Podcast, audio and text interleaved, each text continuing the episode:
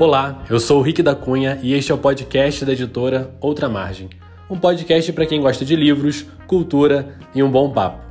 No episódio de hoje, eu entrevisto o poeta Anderson Giacomini, que está dentre as vozes da nossa antologia Tantas Vozes. Fique ligado.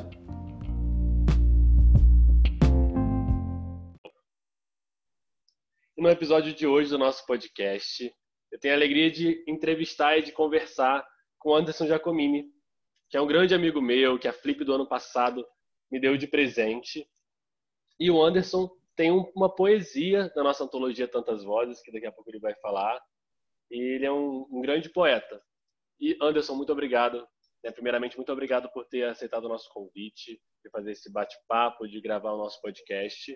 Para a gente começar, eu queria que você se apresentasse para os nossos ouvintes. Quem é Anderson Giacomini?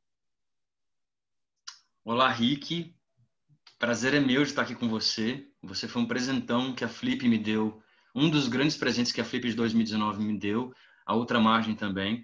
É um prazer enorme fazer parte do time da Outra Margem, ainda que por enquanto só um pouquinho é, dentro desse projeto enorme, desse projeto lindo que é a Antologia Tantas Vozes. É, bom, meu nome é Anderson Giacomini, eu sou maranhense, mas moro em Brasília desde muito novo. É, sou formado em Direito, e agora estou atualmente me permitindo fazer uma segunda graduação em letras português para justamente estar mais próximo do universo literário e trabalhar com isso. E eh, sou da Secretaria de Educação também do Distrito Federal e escrevo desde desde os meus 17 anos, enfim. É, por muito tempo guardando esses escritos para mim e atualmente incentivado por amigos e pela editora Outra Margem, lançando aí para o mundo as coisas que eu escrevo. Que legal, Anderson. E realmente, assim, às vezes muitas pessoas têm medo de publicar, de se mostrar, mas a gente tem que lembra, sempre lembrar e lembrar os nossos ouvintes também que a literatura é feita para isso, é feita para o outro, é feita para o leitor, né? E é interessante você ter falado isso, de que às vezes, às vezes precisa sempre de alguém para te incentivar, para te jogar para frente, para publicar, não é? Sim, a gente, é, bom, a gente não tem essa segurança quando a gente começa a escrever, né? Eu lembro que eu quando escrevia, eu pensava, tá, é, as pessoas ou vão achar muita besteira, ou então as coisas que eu escrevo não têm qualidade, e eu ficava sempre dependendo de alguém para poder ler as coisas que eu escrevia, mas também não tinha coragem de mostrar para muitas pessoas, e acabava mostrando para algumas pessoas que não gostavam muito desse universo literário. E isso influenciava na, é, na visão que eu mesmo tinha da minha poesia, porque o feedback que eu recebia às vezes não era tão positivo ou tão tão mais amplo, tão mais generoso, enfim, com as coisas que eu escrevia. Então ter alguém que que nos auxilie nisso é essencial. Muito bom. E realmente é, é muito importante ter alguém que incentive tanto a leitura quanto a escrita. Mas você escreve muito, publica no Instagram, que depois a gente vai falar sobre isso. Mas quais são os temas que você gosta de escrever? É sempre poesia ou gosta de caminhar por outras áreas? E quais são os temas dessas poesias? Então, Rick, eu, eu basicamente escrevo poesia e gosto de escrever alguns microcontos, mini contos, enfim. E gostaria também de escrever alguns contos, mas eu não sei se eu tenho fôlego para isso, né?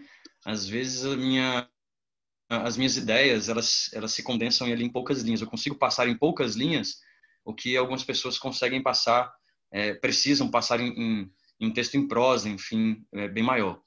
Mas é uma pretensão que eu tenho, inclusive, futuramente, poder escrever contos, enfim, ir para esse universo mais da prosa. E eu gosto de escrever muito sobre o humano, sobre o ser humano, enfim. É, é o que mais me, me cativa a, a, a, desenvolver uma poesia, por exemplo, né? Eu já tentei, por exemplo, fazer poesias sociais, poesias em outros campos, mas o que mais me, me tira é, a poesia de dentro de mim é o outro, é o olhar do outro, de um amigo, de uma pessoa que passou por mim, são sentimentos alheios, é, mais às vezes até do que os meus próprios sentimentos. O outro me cativa a escrever.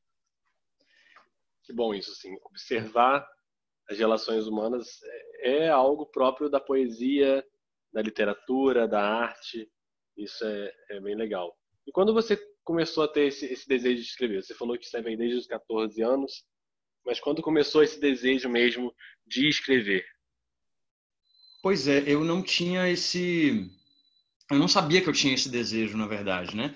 Eu sempre fui muito ligado a essa, a essa área é, das letras, enfim. Eu sempre tive muita facilidade em, em, em colégio, é, leituras, enfim. Eu sempre gostava, eu sempre gostei bastante de ler, embora eu não me dedicasse tanto a isso. A leitura era uma coisa sempre presente, sempre estimulada pela minha mãe desde a infância. Mas escrever só mesmo no ensino médio. Quando eu estava no ensino médio, uma professora minha da escola pública aqui de, Taguatinga, do Distrito Federal, ela começou a desenvolver a escrita com os alunos e ela foi passando por cada gênero literário, né? Ela foi passando por cada tipo de texto. E um dos dias é, era poesia. E eu fui para casa fazer esse trabalho de casa sobre poesia. A gente tinha que falar sobre algum personagem tipo. E eu lembro, Rick, eu lembro como se fosse hoje, na verdade. Eu estava sentado na cama da minha mãe, é, buscando algum personagem tipo e eu decidi falar sobre Narciso, né? Sobre o narcisista. E quando eu comecei a escrever, a impressão que eu tinha era que tinha, sei lá, conectado alguma coisa do universo assim comigo. E a, e a escrita saiu, a escrita fluiu. Quando eu terminei a escrita, eu falei, nossa, alguma coisa aconteceu aqui. É como se fosse quase sobrenatural. E eu saí dessa experiência fascinado. Eu falei, nossa, será que só eu vou, será que só eu vou perceber isso? Levei para essa professora e ela adorou. É, inclusive, depois ela publicou é, um poema desse numa revistinha da, da faculdade dela. Saiu uma revistinha de faculdade. Essa revistinha, inclusive, eu dei de presente para uma outra pessoa por não confiar muito no meu trabalho, por não achar que era uma coisa é, muito boa que eu tinha escrito. Enfim, isso a gente aprende com o tempo. Mas foi isso. Foi com um projeto de escola pública mesmo, com um incentivo de uma professora na minha vida. Educação faz diferença, a gente tem que lembrar faz. disso. E Agora, eu fiquei numa dúvida, porque em outros podcasts a gente já falou sobre isso.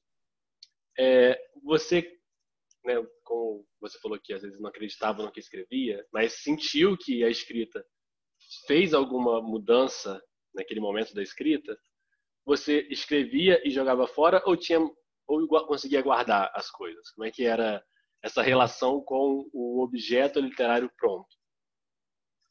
Então, Rick, eu primeiro preciso dizer para você que eu não sou uma pessoa que escreve muito. Eu não consigo, e talvez seja uma falta de disciplina que eu tenha que trabalhar. Eu tenho certeza que eu tenho que trabalhar isso. Mas, por exemplo, eu não tenho uma produção diária de poesias. É, eu ainda entendo a poesia dentro de mim é, como sendo uma coisa que ela queira sair, né? não que eu queira necessariamente fazê-la sair.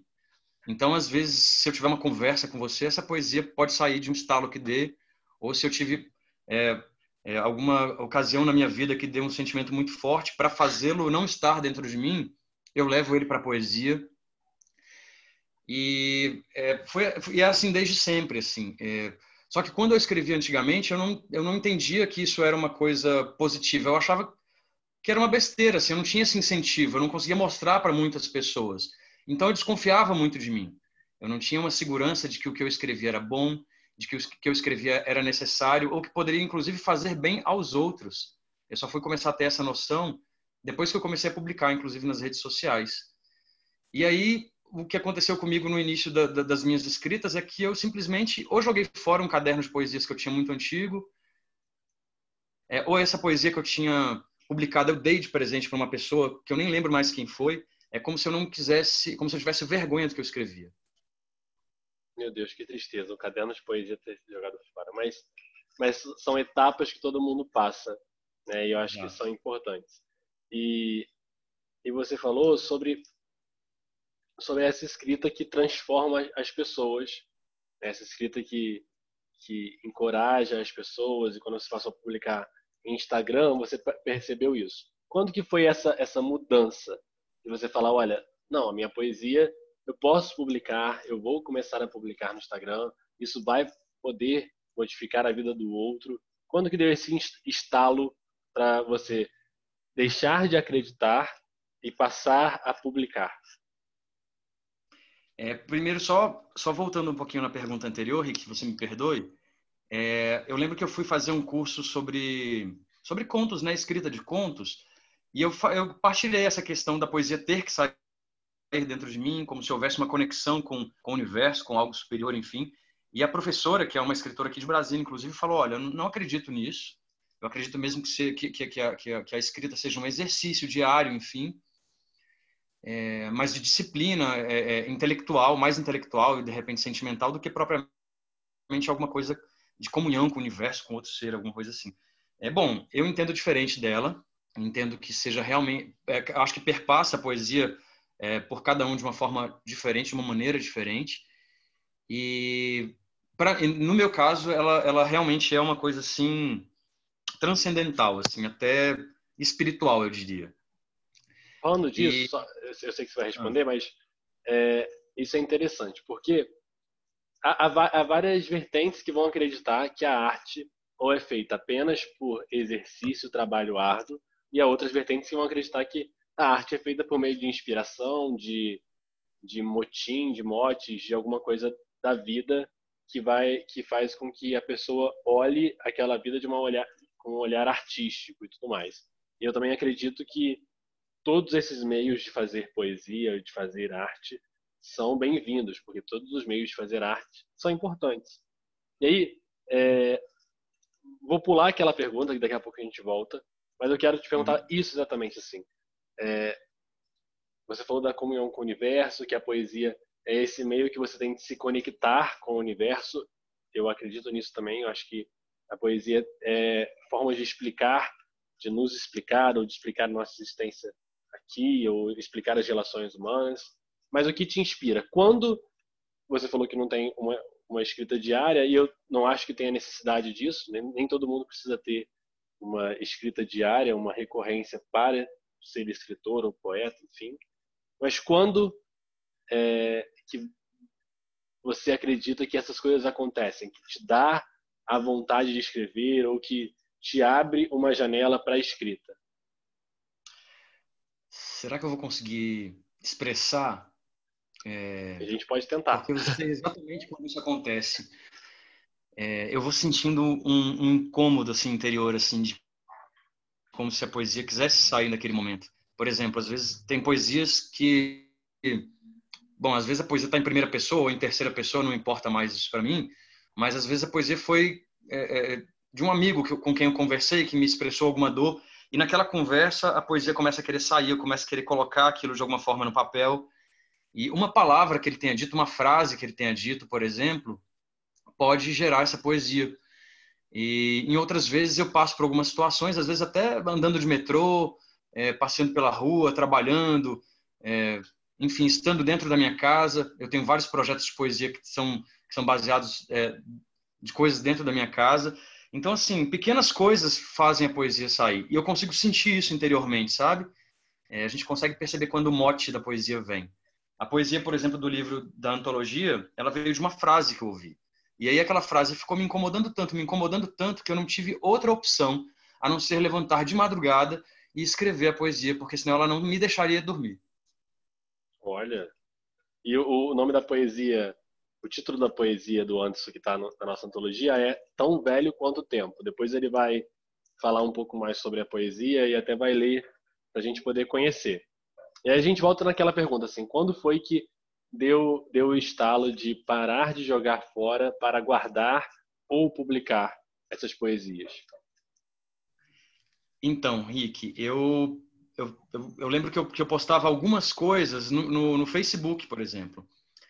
E aí as pessoas, eu tinha três curtidas, duas curtidas, normalmente é, alguns comentários de amigos muito próximos, e eu muito desconfiado, assim, de que eu não me escrevia bem e muito inseguro quanto a isso.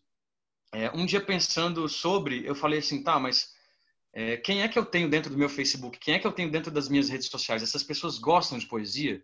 Eu me permito estar no universo literário? E aí, quando eu tive esse estalo de que, na verdade, eu tenho que me cercar de uma rede de pessoas é, e de influências que me permitem é, partilhar isso, essa poesia, e vê-la é, bem quista, bem, é, é, bem aceita, aí sim eu comecei a perceber que eu estava no lugar errado, enfim, é, na rede errada. E eu comecei a criar laços, é, a criar relações, a me permitir estar em meios que fizessem com que a poesia ganhasse espaço, né? Um desses primeiros espaços foi poder entrar no clube de, de leitura da TEG, por exemplo, aqui de Águas Claras. Quando eu me, me encontrei com as pessoas da tag, é, eu tive ali quase uma epifania, porque é, alguma coisa aconteceu ali também e eu pensei assim, tá, eu estou no lugar certo com as pessoas certas que gostam do mesmo que eu gosto. E um dia, é, esse grupo da Tag Águas Claras tinha o café combinado, acho que era café combinado, se não me engano, do, do Alexandre, um amigo meu da, da Tag Águas Claras, e ele fazia eventos de escritores para esses escritores poderem mostrar o seu trabalho. E o primeiro desses eventos que eu fui foi do Rogério Bernardes, que está né, na antologia com a gente, com um conto e com é, uma poesia. E ouvir o Rogério falar sobre a história de vida dele, e ouvir o Rogério falar como é que era o processo de criação dele, e de como ele colocou isso para o mundo, fez toda a diferença na minha vida. Naquele momento, eu percebi que eu estava fazendo tudo de uma forma muito errada. E eu estava guardando é, o que precisava ser, na verdade, divulgado. E o Rogério, é, não sei, eu já falei isso para ele, mas eu não sei se ele tem noção dessa dimensão toda. O Rogério fez com que eu, com que eu conseguisse me abrir para para a vida poética, assim, de uma forma geral. E o Rogério também foi o que me incentivou a criar o meu perfil no Instagram, me incentivou a, a publicar, embora eu não tenha publicado ainda um livro só meu, e, enfim, ele tem grande participação nisso. Que legal, que legal. E, e você falou uma coisa que eu quero que, que eu quero te fazer uma pergunta assim. É, é, importante a gente se cercar de gente que que gosta das mesmas coisas que a gente, que que vai incentivar a gente a, a escrever, a, a produzir e tudo mais. Mas que escritores e escritoras que te influenciam nessa escrita, né? É, quem te influencia a escrever que você lê e fala, é isso aí? Então, quando eu era mais jovem, assim, dos meus 18, 19 anos, eu ganhei um livro de poesias do Augusto dos Anjos, né? E o Augusto dos Anjos me, me encantava porque ele é Eu e Outras Poesias, o nome desse livro, do Augusto dos Anjos. E ele me encantava porque ele tinha uma morbidez e essa morbidez dele, embora espantasse muita gente, me encantava, porque como assim ele tem, de repente, tantas dores ou tantas coisas pesadas dentro de si que ele consegue jogar para fora e fazer com que isso seja aceito no mundo, né? E eu lembro que, eu, que, eu, que quando eu comecei a escrever, eu escrevia muito temas é, de solidão, de, de, de, eram muito voltados à tristeza. De repente, alguma coisa que eu sentisse é, lá na minha adolescência, enfim, aquele vazio que de repente os poetas é, sentem. Talvez os poetas que me ouçam aí entendam o que eu estou querendo dizer. É, e aí o Augusto dos Anjos fazia isso muito bem. E aí eu falava assim, nossa, se ele consegue fazer isso, é, eu também posso. Eu também posso colocar as minhas dores para fora, eu posso colocar as minhas angústias, as minhas mágoas e os meus amores também. Então, o primeiro a me, incentivar a isso foi Augusto dos Anjos. Com o tempo, eu descobri um pouco da literatura fantástica e descobri que a poesia ela não precisa ficar amarrada muito aos meus próprios sentimentos ou às, às, aos fatos da vida somente, mas ele pode ganhar asas, né? E aí descobri Marina Colassante na minha vida. Marina Colassante é uma escritora assim que me que me motiva, que me movimenta. E indico, inclusive, para quem estiver nos ouvindo, o livro Hora de Alimentar Serpentes, da Marina Colassante. Um livro de microcontos que me, que me, que me faz muito bem. E também temos é, é, temos temos Mia Couto. Mia Couto me, me fascina também. O livro O Outro Pé da Sereia dele, uma prosa poética fantástica, é, me faz me faz escrever mais, me inspira. Olha, a gente tem três aí bem bem bem interessantes de analisar. É interessante ver que Augusto dos Anjos é, te inspirou a, a começar a, a, pensar nisso tudo? Porque realmente é um autor que quando a gente vê no ensino médio, eu que sou professor de literatura de ensino médio, que geralmente mais espanta do que atrai. E é interessante ver que esse espanto, esse estranhamento te causou uma, uma comoção, né? É, é interessante isso. Mas você sabe, Rick, que eh, uma vez eu ouvi de uma pessoa uma pessoa muito importante da minha vida, assim, e ela falou com toda a sinceridade, sem julgamento, ela falou assim, nossa, mas é, algumas coisas que eu leio de você são tão tristes, ou então são, são tão pesadas, assim, e aí eu pensava assim, mas que obrigação eu tenho de escrever alguma coisa boa, né? Isso me gerou, inclusive, uma, uma, uma pequena poesia que eu digo, é, que eu respondo para a pessoa, e ela não sabe que eu respondi, que é assim: se queres ler, se queres ler flores, produza-as em mim, né? Com teu olhar, com teu toque, com a tua simpatia.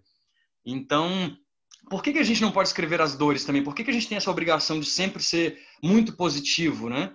É, é quase uma positividade tóxica às vezes, né? E, e escrever dores não é ser escrever, não é escrever coisas ruins. É na verdade colocar para o mundo aquilo que você tem dentro de si às vezes, né? E todo mundo sente isso. Interessante, é, é, é verdade, assim. É, não necessariamente o escritor escreve para agradar o leitor. Ele escreve para Exato. expor ou seus próprios sentimentos, ou os sentimentos do mundo, enfim. É, é isso, assim. E você falou da, da Mariana Colassante, esse livro, A Hora de Alimentar Serpentes, é um livro que, inclusive, na prova da UERJ do ano passado foi cobrado. E ele é bem profundo, né? Ele não é um livro... É, ele é profundo, é um livro que, que exige uma bagagem legal para ser lido. E o Mia Couto, ele é recorrente no podcast. Acho que sempre a gente cita Mia Couto. Merece. Ele, Merece. Virou, virou um ídolo, acho que é um ídolo até da, nossa, da nossa própria editora. Somos fãs. Agora, é, você falou, a gente falou de escrita e tudo mais, mas a leitura, você falou que sua mãe te incentivava a ler e tudo mais, sempre teve presente na sua vida? Ou o gosto pela leitura surgiu mais para frente? Como é que foi? Como se deu essa relação com a leitura em si? É interessante, Rick, assim, a minha, a minha leitura, minha mãe sempre me incentivava a ler, mas eu comecei a ler com revistinhas, revistinha da Mônica mesmo, de Turma da Mônica, sabe? E, e aí, sempre que a gente saía de casa, ela já falava assim, não, vamos lá que eu vou te dar uma revistinha. Então, e ela só me deixava comprar outra revistinha depois que eu lesse aquela, né? Como se fosse um... Já, já ali eu vi uma disciplina na, na leitura, inclusive. Né? Termina o seu termina o seu compromisso primeiro para depois você começar outro. E foi com, com essas revistinhas assim que eu, que eu comecei a ler.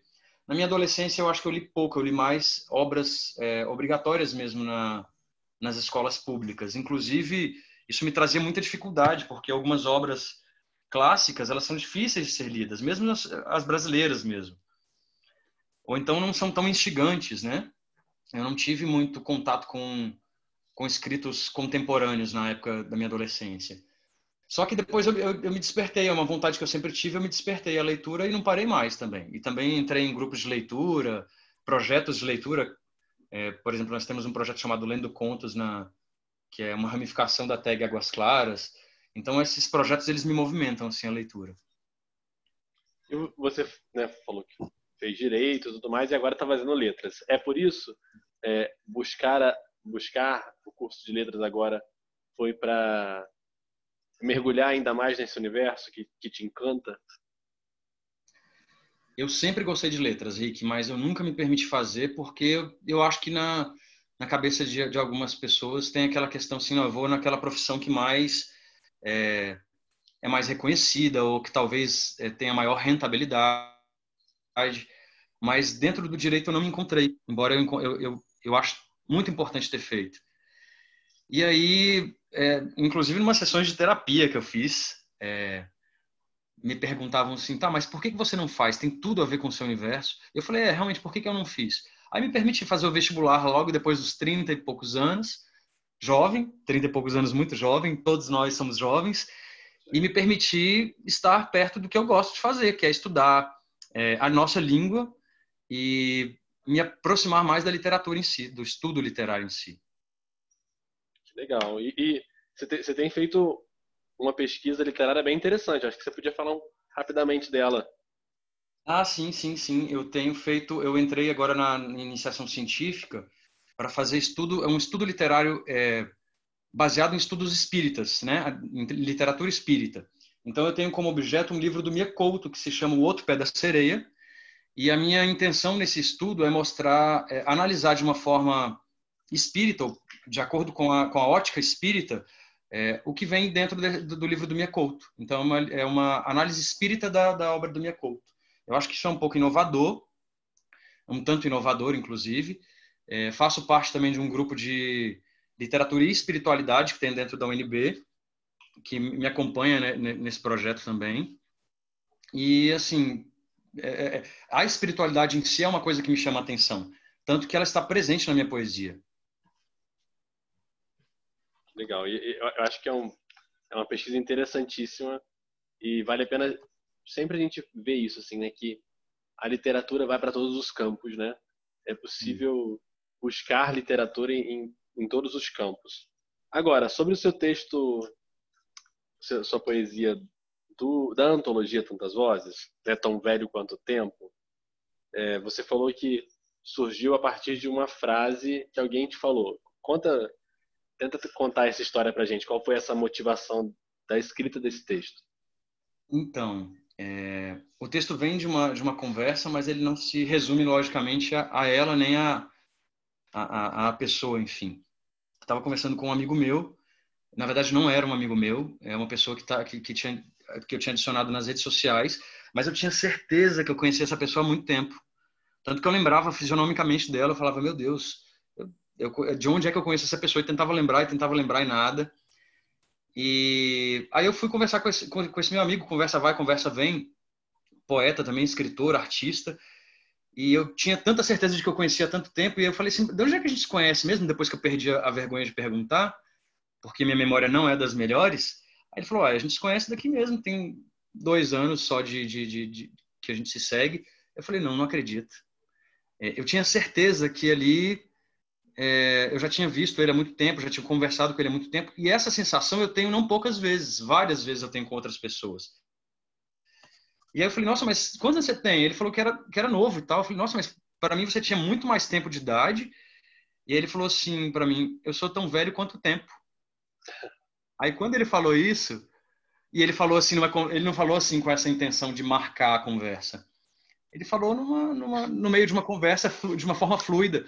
E aquilo foi mexendo comigo, mexendo comigo, mexendo comigo, e saiu a poesia sobre essas experiências que a gente tem às vezes de é, reconhecer, na verdade, o mundo, reconhecer as pessoas à nossa volta.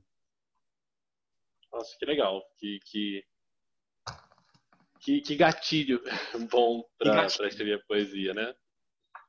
Eu queria te convidar agora a, a ler um trecho da poesia, nossos ouvintes terem um gostinho e para buscarem ainda mais aí.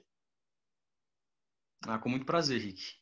E que fique como convite para todos conhecerem os outros textos também, que estão maravilhosos. Tão velho quanto o tempo. Vi o esguio jovem, de pés descalços, de traços místicos e fala mansa. Um bornal a tiracolo na lembrança com pincéis sortidos ladeados de um jornal. Revi-o, e no entanto nos encontrávamos pela primeira vez, naquela curva acentuada da estrada de chão que o tempo desenhava com seus calejados pés. Viu e sentiu um pesar estranho, como se houvesse em mim saudade e como se tanto ele quanto o tempo já tivessem feito hora em mim. Muito bom. Fica aí uh, o convite para buscar mais. Agora, Anderson, conta pra gente. Tá preparando publicação física? Depois a gente vai falar pro seu Instagram para você indicar, mas ah, é, é, essa conversa é longa. Mas... Me fala disso, por favor. Deixa, deixa gravado então, aqui. Eu acho que a ideia é deixar gravado no podcast. um compromisso gravado, né? É, exatamente. Então, para os ouvintes aí, é porque essa conversa já tem sido feita com o Rick há mais de ano e em que eu me prometo lançar esse livro. O Rogério Bernardes também já conversou várias e várias vezes comigo e não sai, né? Mas eu creio que para o ano que vem, de repente, no final do ano, a gente consiga ter um, um livro lançado. Fica aí como um, um quase compromisso? Ou um fica, compromisso não, meu? Fica como um compromisso, está gravado. um compromisso meu com a editora Outra Margem, inclusive. Por favor. Vai ser um orgulho para a gente, uma honra para a gente poder lançar essa publicação. E agora, Fala um pouco do seu, do seu Instagram para as pessoas poderem conhecer o seu trabalho, onde você publica seus projetos e suas poesias. Né? Deixa aí onde as pessoas podem acompanhar seu trabalho.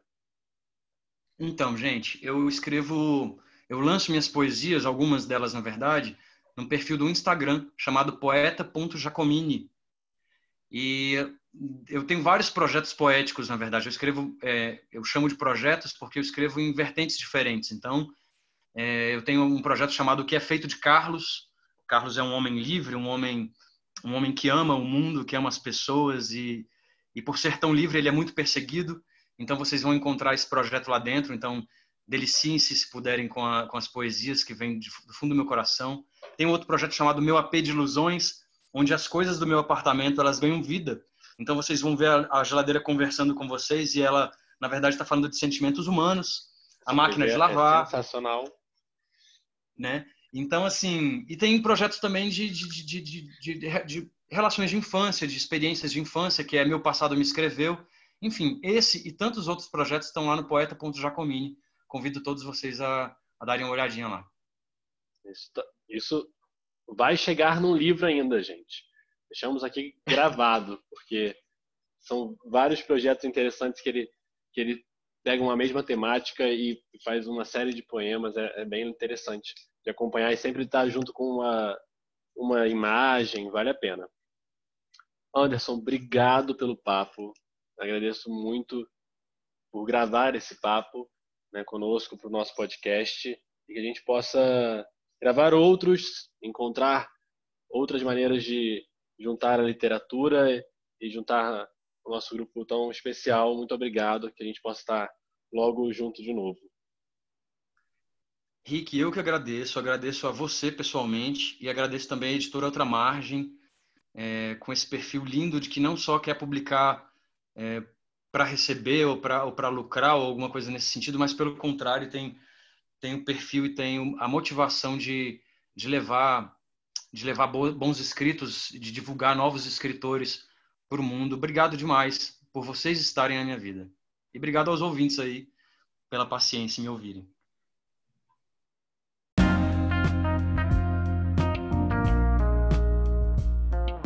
E este foi mais um podcast da editora Outra Margem. Para nos conhecer mais e nos acompanhar, acesse nossas redes sociais no Facebook e Instagram, Editora Outra Margem, ou pelo site www.editoraultramargem.com.br. Até mais!